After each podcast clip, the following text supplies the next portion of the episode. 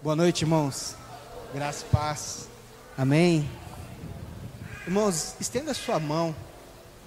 Ore por mim, pela minha família. Amém. Pode orar, irmãos. Vamos orar em nome de Jesus. Me abençoa, abençoa a minha casa, abençoa a minha família. Nos abençoa, irmãos, em nome de Jesus. Glória a Deus, aleluia, Senhor. Glória a Deus, aleluia, Jesus. Glória ao teu nome santo, Senhor Jesus. Louvado seja o teu nome santo, Senhor Jesus. Glória a Deus, aleluia, Jesus. No nome de Jesus. Em nome de Jesus.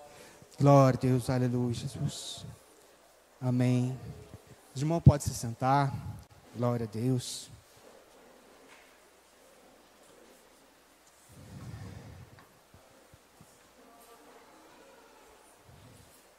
Glória a Deus.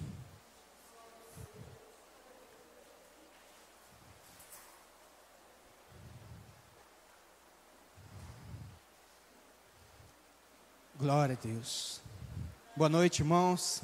Boa noite. Irmãos, é... o inimigo, ele está preocupado com a sua vida. A Bíblia fala assim que ele anda como um leão, né, buscando a quem possa tragar.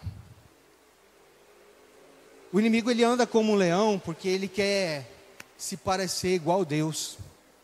Porque quando a Bíblia fala de leão, ela simboliza o Senhor, simboliza o poder do Senhor, o senhorio. Né? O leão, o rei da floresta, o Senhor é o nosso soberano. E ele está preocupado, irmãos ele está preocupado. A Bíblia fala assim que Elias, sendo um homem sujeito às mesmas paixões, ele orou fervorosamente e a chuva cessou por três anos.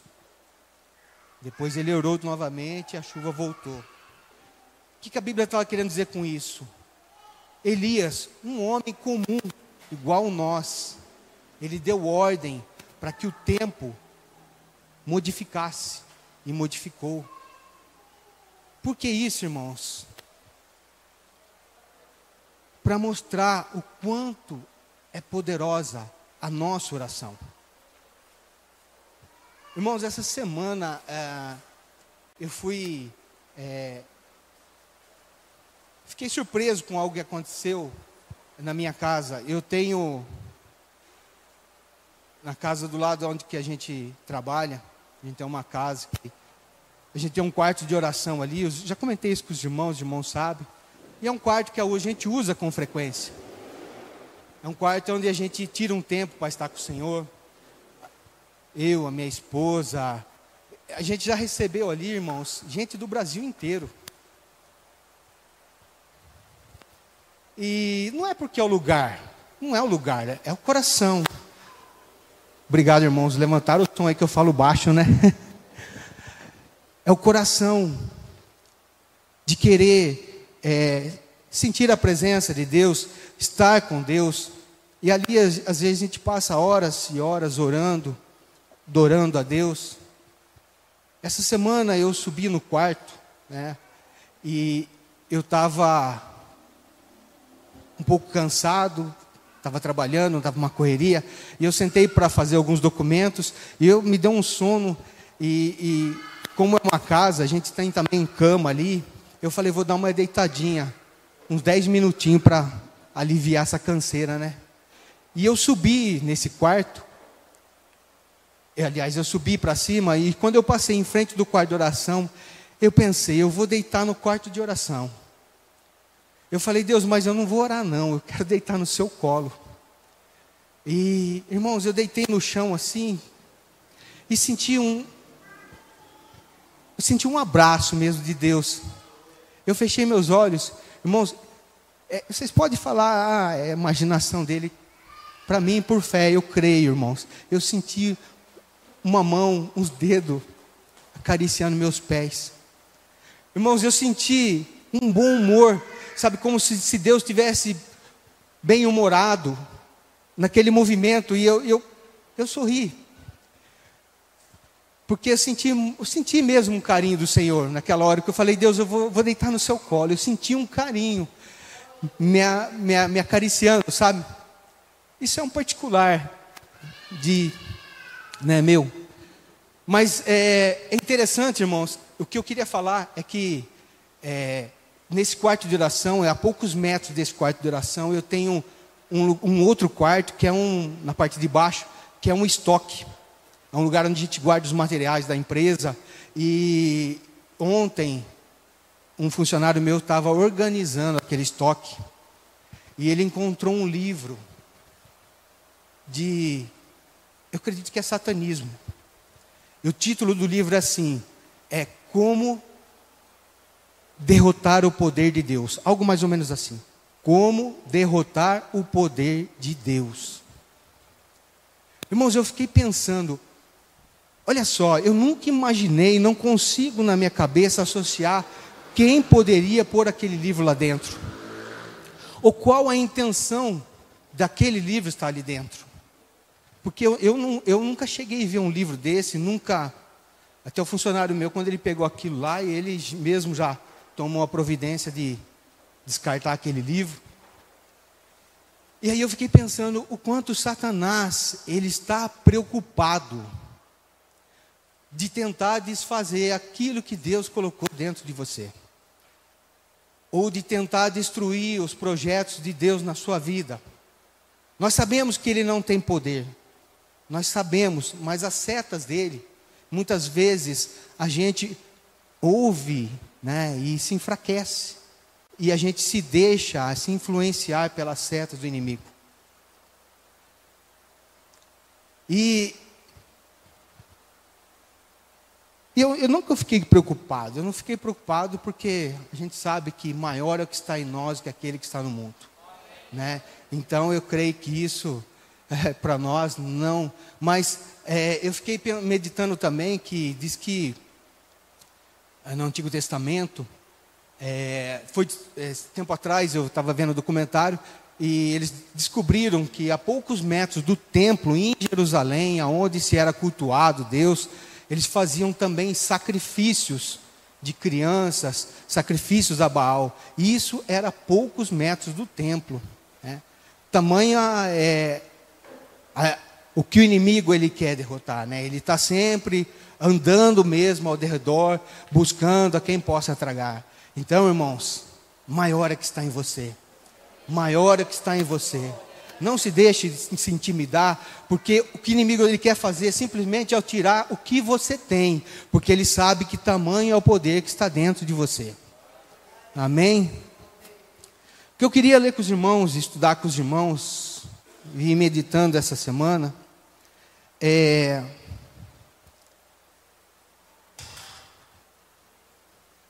Muitas vezes, irmãos, não sei se os irmãos já depararam com com algo pensando assim, eu já, né?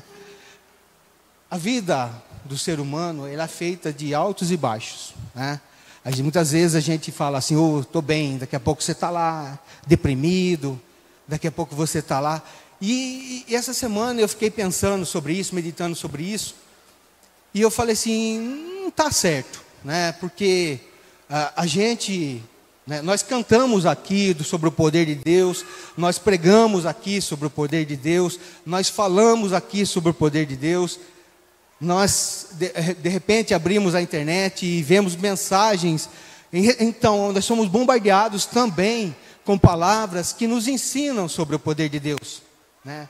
Que nós somos mais que vencedores em Cristo Jesus, que nós não somos é, derrotados, enfim, que nós vivemos uma vida abundante no Senhor. Mas por que de vez em quando essas situações nos pegam e parece que falou assim, poxa, eu sou cristão, mas estou vivendo, parece igual ao mundo. É, sou cristão e vivo a, as mesmas condições. Por que isso? Por que isso? Quero que os irmãos abram a Bíblia no livro de Pedro,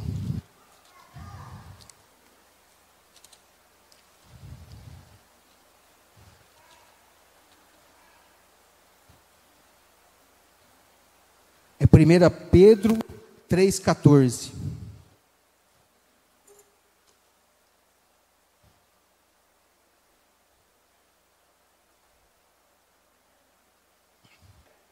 Hoje dá um dia quente, né, irmãos?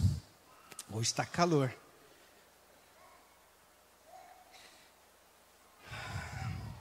E a gente vai falar um pouquinho sobre uma pessoa que descobriu o segredo né, ele fala assim: descobri o segredo de ser feliz em todo o tempo. É o apóstolo Paulo. Paulo, ele descobriu o segredo. Então nós vamos tentar desvendar que segredo que é esse que Paulo teria descoberto que fez ele andar feliz em todo o tempo. Então em, em 1 Pedro 3,14 diz assim: Por isso, amados, enquanto aguardamos estes eventos, esforçai-vos para que sejais encontrados por ele, em plena paz, sem mácula, livres de culpa diante dele Considerai, pois, a longanimidade do nosso Senhor. É uma oportunidade para que possais receber a salvação. Assim como nosso amado irmão Paulo também escreveu, de acordo com a sabedoria que Deus lhe concedeu.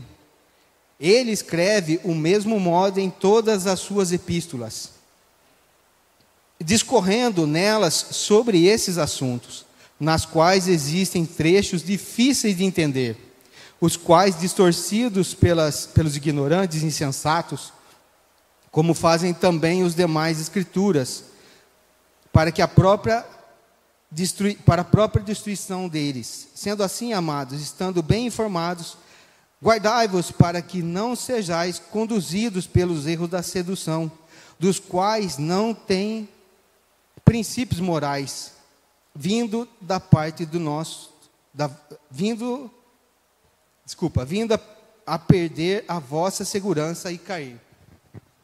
Aqui o apóstolo Pedro ele estava falando sobre Paulo, para que sejamos guardados em paz. E ele fala que Paulo ele escreveu em todas as suas epístolas sobre esse assunto. Que assunto? Um meio, uma forma de vivermos em paz diante de Deus e dos homens. E ele fala assim que pela pela insensatez de muitas pessoas, como Paulo escreve, né? as cartas de Paulo, os irmãos, é, Paulo é muito profético, ele é muito, muito, muitas revelações, e devido aos estudos também dele, a Bíblia fala que, Pedro fala que é difícil compreensão, as cartas de Paulo, e pela dificuldade da compreensão, muita gente distorce né, a visão de Paulo, aquilo que Paulo ele quis trazer para nós, para entendermos qual é a riqueza, né, a grandeza, a, a profundidade, a altura e o conhecimento de Deus revelado a nós. E Paulo, ele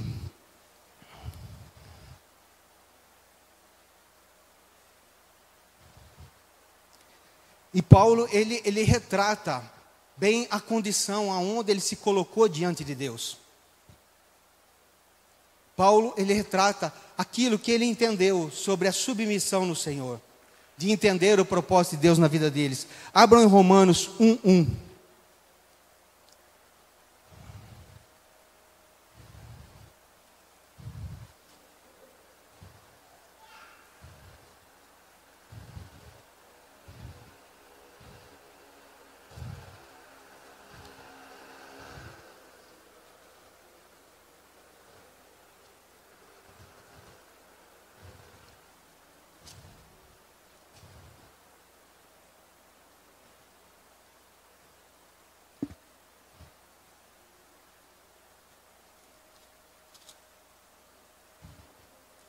Paulo, servo do Senhor Jesus Cristo, chamado para ser apóstolo, separado para o evangelho de Deus.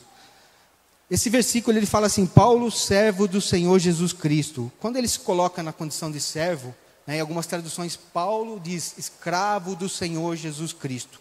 É, ele se intitula como escravo do Senhor. Para aquilo que Deus tinha no projeto da vida dele, ele se pôs nessa condição de escravo. E parece ser uma condição, né? Ah, é submissão total, é submissão total, é, é, é uma entrega total, é viver né, plenamente, confiantemente no Senhor.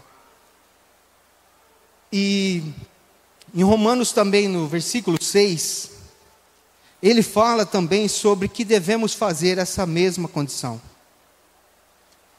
6:22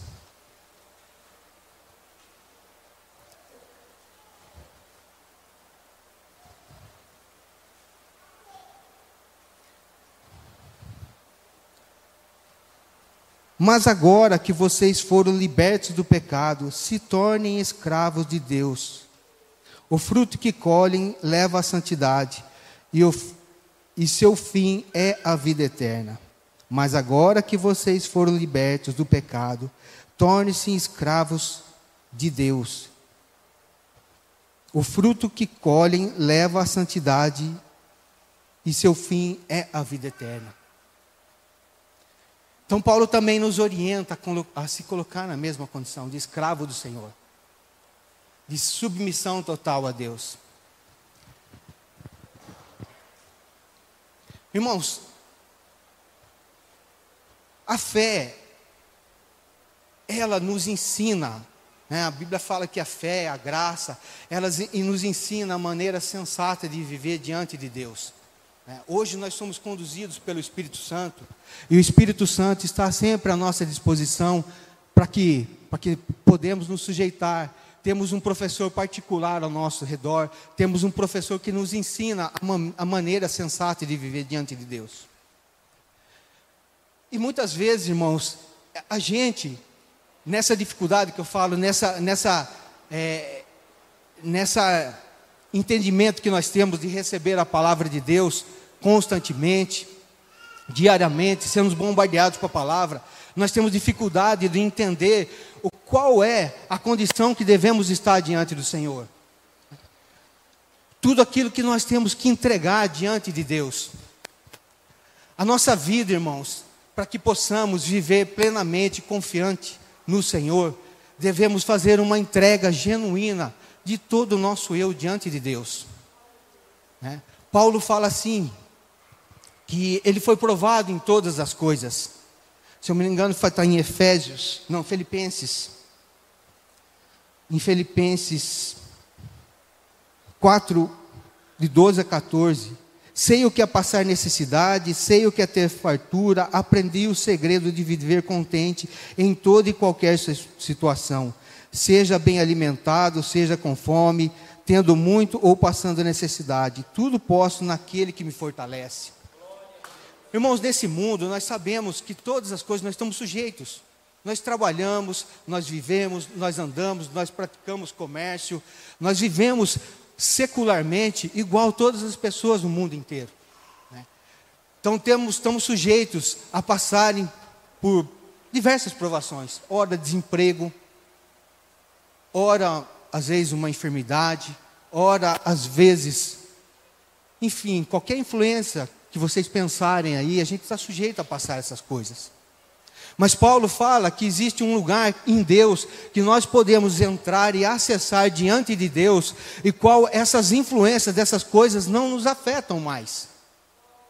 Elas não podem nos afetar mais. Então, o momento que você de repente estiver passando aquela dificuldade, você dizer: Eu sei em quem eu confio, e isso vai mudar em nome de Jesus. Eu sei o que eu creio, e isso vai mudar em nome de Jesus. Então, é nesse lugar que nós temos que caminhar, irmãos. É nesse lugar que nós temos que andar diante de Deus, de uma entrega, de confiança no Senhor, né, de estar plenamente voltado para o Senhor e entender que tudo isso que a gente canta, que tudo isso que a gente prega, de tudo isso que a gente vive, é verdadeiro e real diante de Deus. Né? O Senhor nos conduz todo o tempo, o Senhor nos guarda em todo o tempo, o Senhor nos leva e nos carrega no colo em todo o tempo. Né? Muitas vezes a gente padece, irmão, simplesmente por não entender esse lugar, por não confiar plenamente no Senhor e se entregar a Ele, de forma que nós não, não sermos afetados pela circunstância. Saber que o fim da nossa vida ela é muito mais gloriosa do que o princípio. Essa frase me veio agora. O fim da nossa vida é muito mais gloriosa do que o princípio, porque o próprio apóstolo Paulo ele fala que se nós esperamos Deus somente nesta vida, somos miseráveis. Se nós esperarmos por Deus somente nessa vida, somos miseráveis. Por que ele está dizendo isso?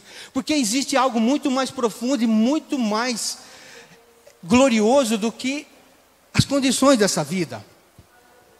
Quando Jesus Cristo esteve na terra, ele várias vezes ele quis é, passar a mensagem para nós de que não confiemos nessa vida ou não depositemos total confiança nela, porque aqui não é o nosso lugar. Porque aqui nessa vida terrena não é o que Deus tem almejado para nós. Que ele disse assim: Eu vou, mas vou preparar-vos um lugar, e voltarei e levarei vocês até mim, para que vivamos uma eternidade. Então, esse leve momentânea aflição que nós passamos nessa vida, irmãos, não dá para se comparar à glória que há de vir sobre nós. Então, nós não devemos ficar abalados com certas circunstâncias da nossa vida, porque sabemos que o nosso redentor vive e nós devemos sim esperar nessa vida a gloriosa redenção do nosso ser. Nós devemos nessa vida nos aplicarmos à oração e à entrega total do nosso eu ao Senhor, para que possamos viver uma vida abençoada diante de Deus. Eu gostaria que os irmãos abrissem a Bíblia no livro de Gênesis, no capítulo 47.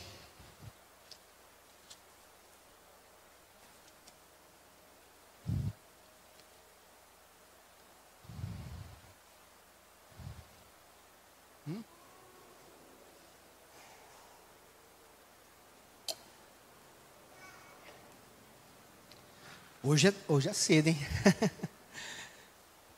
Irmãos, nesse, é, no capítulo 47, do versículo de número 13, eu vou contar para vocês, eu vou ler um texto um pouco grande, mas que vocês entendessem, né, para que nós entendêssemos. Eu fui, eu fui confrontado essa semana com esse texto, quando eu falei para os irmãos sobre os atos de baixo da nossa vida. E eu guardei isso no meu coração e fiquei durante a semana meditando sobre isso, sabe? E, e até que o Senhor me levou nesse texto e eu pude compreender por que a gente passa esses altos e baixos da vida que não deveríamos passar. Que nós não deveríamos não que passar, passar a gente vai passar, mas eles não podem nos afligir. Esses altos e baixos. Gênesis 47, 13. Essa história aqui fala do, de José, quando ele, ele, ele administrando o, o Egito, né? a Bíblia fala que José ele era governador do Egito. E o faraó entregou tudo para José.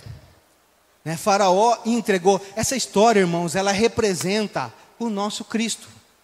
Quando o faraó entrega tudo para José, o que Deus fez para Jesus Cristo? Ele entregou tudo para Jesus. A administração, tudo. A Bíblia fala assim que não existe nenhum nome que está sobre o nome de Jesus.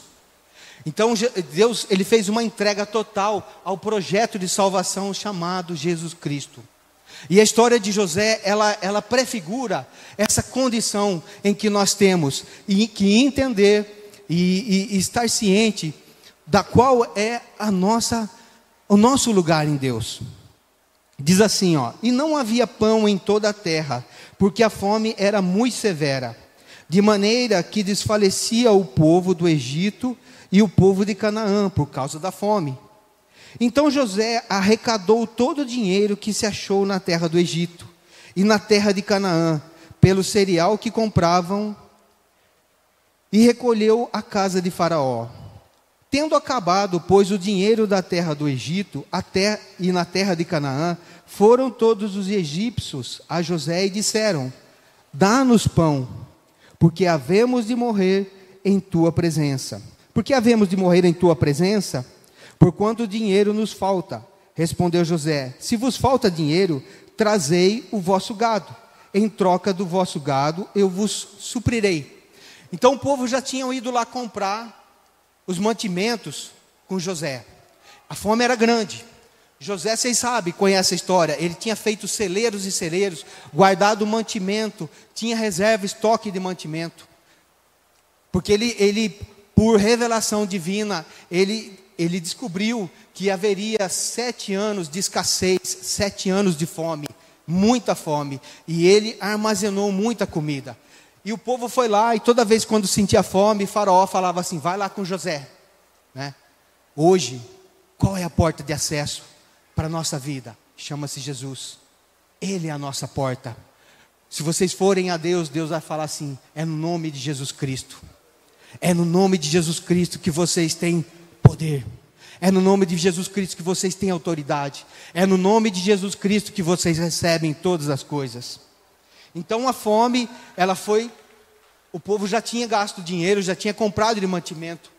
Aí eles começam o quê? A entregar o gado. Por quanto dinheiro nos falta? Respondeu José: Se vos falta dinheiro, trazei o vosso gado, em troca do vosso em troca do vosso gado eu vos suprirei.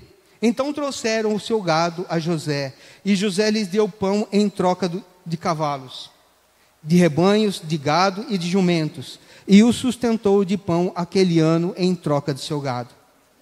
Findo aquele ano, foram a José no próximo, e lhes disseram: Não ocultaremos a meu senhor que se acabou totalmente o dinheiro, e meu senhor já possui os animais. Nada mais nos resta diante do Senhor senão o nosso corpo e a nossa terra. Então eles já tinham comprado, não sobrou gado, eles tinham a terra e eles tinham a si mesmo. Então eles chegaram para José, já, feito, já tinha feito uma entrega. O dinheiro, o gado já foi, agora estão entregando a terra. Vocês estão entendendo? Eles estão entregando a José. Olha que interessante. Por que havemos de, parecer, de perecer diante dos teus olhos, tanto nós como nossa terra? Compra-nos a nós e a nossa terra em troca de pão. E nós e nossa terra seremos escravos de Faraó. Dá-nos somente para que vivamos e não morramos, e a terra não fique deserta Assim comprou José toda a terra, a, a, toda a terra do Egito para Faraó, porque os egípcios venderam cada um o seu campo. Irmãos, parece um processo, né? Eles tinham dinheiro. Dinheiro, quando você tem dinheiro, você está você tá com o bolso cheio, você tem abastança. Então eles entregaram a abastança deles, o dinheiro. Mas agora o dinheiro acabou. Vamos entregar o quê? Vamos entregar o nosso gado. O que, que significa o gado? Suprimento. Eles entregaram o suprimento. Agora eles entregaram o quê? A terra. A terra era a garantia de um subsídio. A garantia de que eles poderiam produzir e se alimentar. Eles estavam entregando aquilo que era a garantia deles para José. E depois existe mais uma entrega que eles fizeram ainda.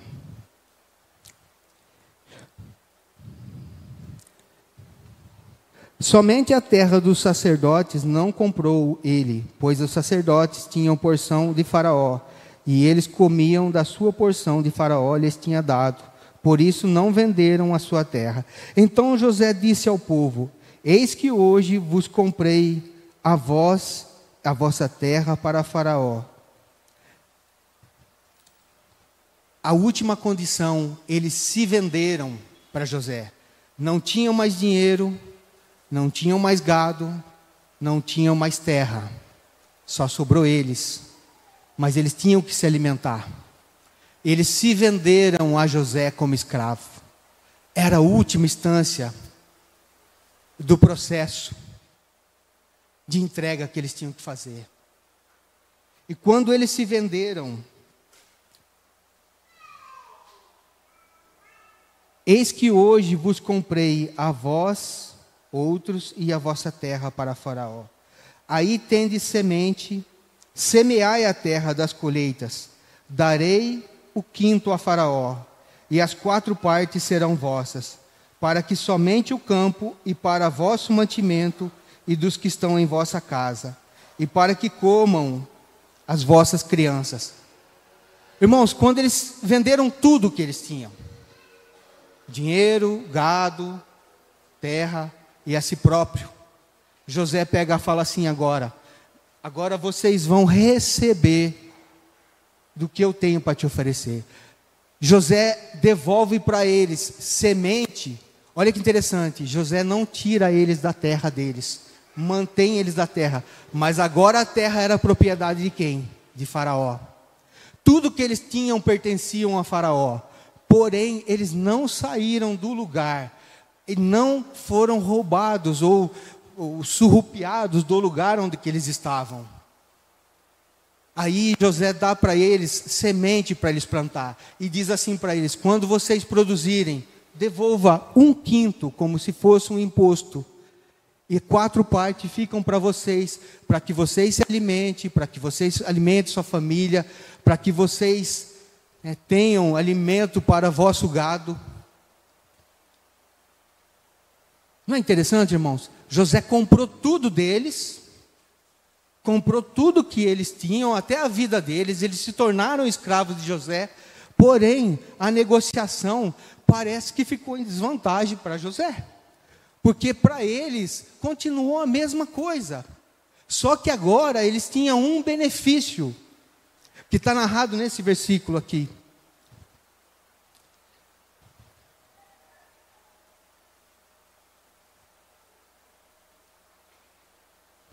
Das colheitas darei um quinto a Faraó. Eu estou lendo o versículo, aqui não está sublinhado na minha.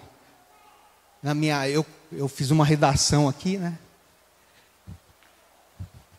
Da colheita darei um quinto a Faraó, e as quatro partes serão vossas, para que só a semente do campo e para vosso mantimento e dos que estão em vossa casa, para que não comam, para que comam a vossas crianças. E responderam eles: A vida nos tem dado. Responderam eles: A vida nos tem dado. Achemos mercê perante ao meu Senhor e seremos seus escravos. Esse texto aqui, irmãos, nessa tradução aqui, ele está dizendo, o povo está dizendo para José, ó, a nossa vida, nós demos para você como escravo. E parece que foi uma coisa boa, porque agora eles tinham semente, a vida deles, irmãos, não era mais responsabilidade deles. A partir daquele momento, quando eles se venderam como escravo para José, a responsabilidade da vida deles era de José. Vocês entenderam? Eles falam assim: achemos mercê, achamos graça, achamos fantástico o que você fez, José, porque agora ficou tão bom, oh, a gente está satisfeito em ser escravo seu. Recebemos isso como satisfação, por quê? Irmãos, eles iam dormir à noite de cabeça tranquila. Porque a responsabilidade da vida deles estava sobre José. Ninguém passava mais fome. Porque eles eram escravos de José, e escravos de José recebiam sementes para plantar, recebiam farturas. Eles tinham de sobejo. Então, para os egípcios, quando eles se, eles se viram naquela condição de escravos de José, poxa, nós moramos na nossa terra, nós vivemos no mesmo lugar, nós fazemos a mesma coisa, só que agora a nossa vida é de José. É como se o marido com a mulher estivesse lá deitado na cama e a mulher falasse assim: e aí, bem, o que, que nós vamos comer amanhã? Ah, não esquenta não. José, José se vira lá. José vai trazer para nós a semente. Vocês estão entendendo, irmãos? Quando Paulo se diz que ele, ele se fez como escravo de Deus, ele se vendeu, Paulo se vendeu como escravo de Deus, ele chegou à conclusão de que eu, sendo escravo de Jesus Cristo, como aquele povo do Egito foi escravo de José,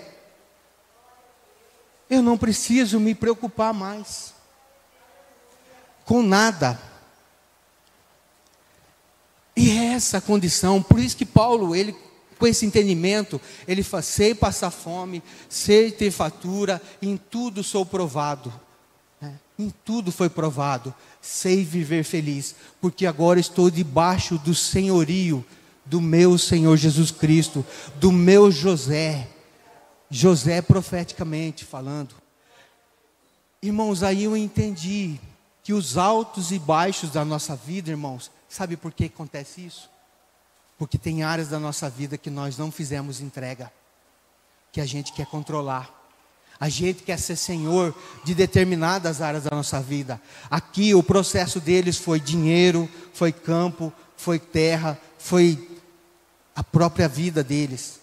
Então, é tudo que representa a nossa vida, irmãos. Quando nós entendemos e aprendemos que se nós fizermos uma entrega total e genuína, confiando na palavra que está escrito aqui, naquilo que nós cantamos aqui em cima, naquilo que nós pregamos. Se nós confiarmos plenamente no Senhor Jesus Cristo, estamos debaixo de um senhorio. As intempéries da nossa vida, elas vão ter, mas nós entendemos o que? Não importa, eu sei quem tenho crido, eu sei quem é meu Senhor Jesus Cristo, a minha vida está entregue a Ele, as minhas vontades estão entregues a Ele os meus desejos estão entregues a Ele, então Ele é o Senhor da minha vida. As ocasiões, as, as, as, as situações da nossa vida não nos vão atingir, porque confiamos plenamente no Senhor. Confiamos inteiramente em nosso Deus. Irmãos, eu quando entendi isso, eu estava falando para minha esposa que eu estava tava hoje, eu estava lendo essa palavra. E quando isso me veio no coração, irmãos, a entrega, se vender como escravo a Jesus Cristo plenamente. Muitas vezes, irmão, tem área da sua vida que você ainda não descobriu que você é senhor dela. Tem áreas da minha vida. Porque muitas vezes a gente fala, ah, eu fiz uma entrega para o Senhor. Eu fiz. Será que fez mesmo? Se você sondar, você olhar, você vai falar assim: tem coisas que é, Deus quer pegar e segurar, e você fala: não, daqui, daqui, daqui. Sabe, descansar, igual aqueles egípcios fizeram. Achamos mercê em sermos teu escravo. Cara, como, se nós entendêssemos que ser seu escravo era tão bom, a gente tinha se vendido logo na primeira etapa. Né? Se a gente tivesse entendido que agora o sustento vem de José, eu não preciso me preocupar mais, a gente tinha se vendido bem antes, não tinha passado a fome que passaram. Isso é para a nossa vida. Muitas vezes a gente fica deprimido e abatido, por quê? Simplesmente porque achamos que podemos controlar algo na nossa vida e não entregamos para o Senhor. É, muitas vezes, não sei se é no seu trabalho, na sua vida profissional, no seu relacionamento entre, entre marido e mulher, com relação aos filhos. Né? Você quer ser senhor de todas as situações ou dessas situações e não faz uma entrega total a Jesus. Senhor, toma conta dessa área, toma conta disso, toma conta disso.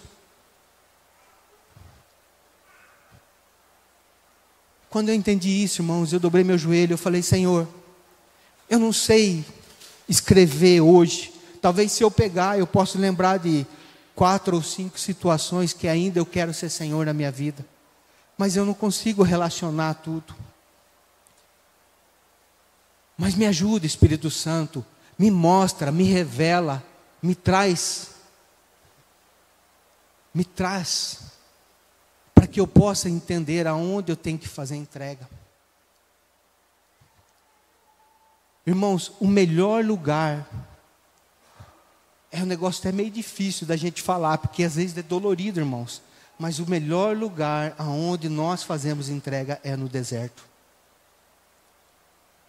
É no deserto.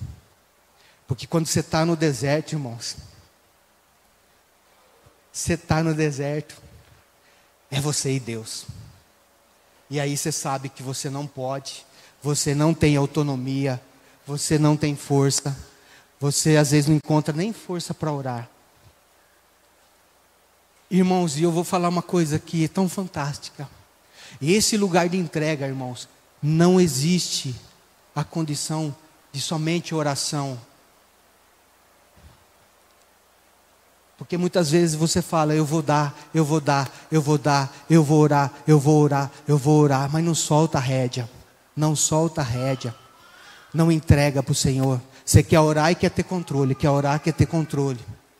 Irmãos, o relacionamento com Deus, nosso com Deus, tem muito mais a ver com quanto nós temos a capacidade de receber do que a capacidade de dar.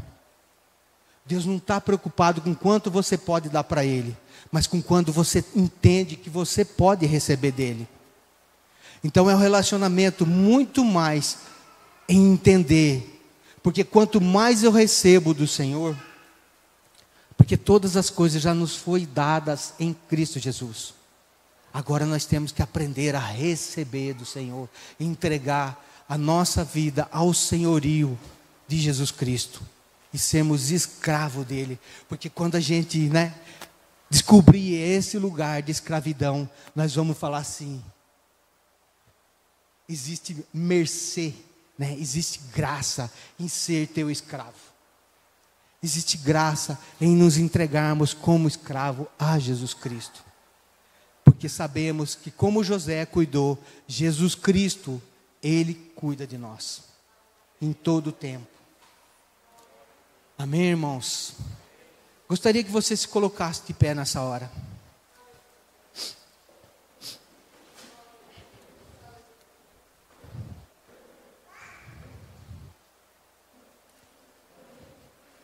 Feche seus olhos. Se você, nesse momento, lembrar de algo que você fala, isso eu sei que eu tenho que entregar para o Senhor, eu tenho que confiar nele. Se você for capaz de relacionar algumas coisas, relaciona. Se você não for capaz, peça ajuda ao Espírito Santo. Somos mais que vencedores em Cristo Jesus. Palavra de Deus diz que nós, todas as coisas, contribuem para o bem dos que amam a Deus. Uma vez eu ouvi do pastor Luiz Hermínio uma frase assim: quando nós entendemos o benefício do deserto na nossa vida, nós queremos ser voluntário para ele, porque sabemos que depois do deserto somos edificados no Senhor. Nós crescemos, nós entendemos, nós crescemos espiritualmente. Senhor Deus e Pai, Senhor, estamos aqui nessa noite, Pai. Tu sabes a nossa vida e o nosso coração, Senhor. Nós temos a certeza de que o Senhor é nosso Rei, Senhor é nosso Deus. Tu és o nosso Senhor, Senhor, e nós somos teus escravos, Senhor, porque sabemos que o Senhor cu cuida de nós plenamente e inteiramente em todas as situações. Pai, queremos entregar a nossa vida diante de Ti, Senhor Jesus, as nossas fraquezas, Senhor, aquilo que achamos que os, nós somos capazes, mas nós sabemos que não somos capazes. Só o Senhor é capaz.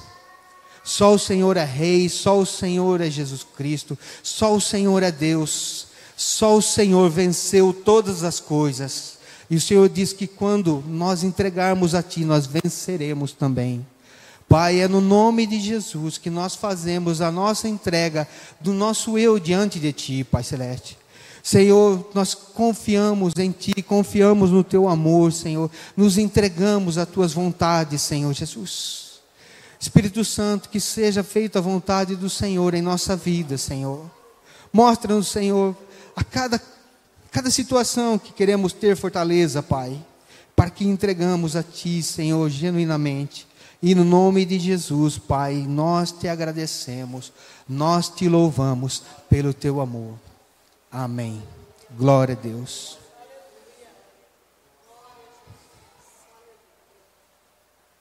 Deus abençoe os irmãos. Pouco, pouco antes da, da, da Gabi é, orar uns pelos outros, eu, eu, a primeira coisa que eu pensei, agora que eu pegasse o microfone, era fazer aquele momento de oração. Mas glória a Deus, que o Espírito Santo, né, ele move todas as coisas aqui. Né, porque nós crescemos em unidade com os irmãos. Amém? Eu oro por ti, tu ora por mim. Em nome de Jesus, sejam abençoados, em nome de Jesus. Amém.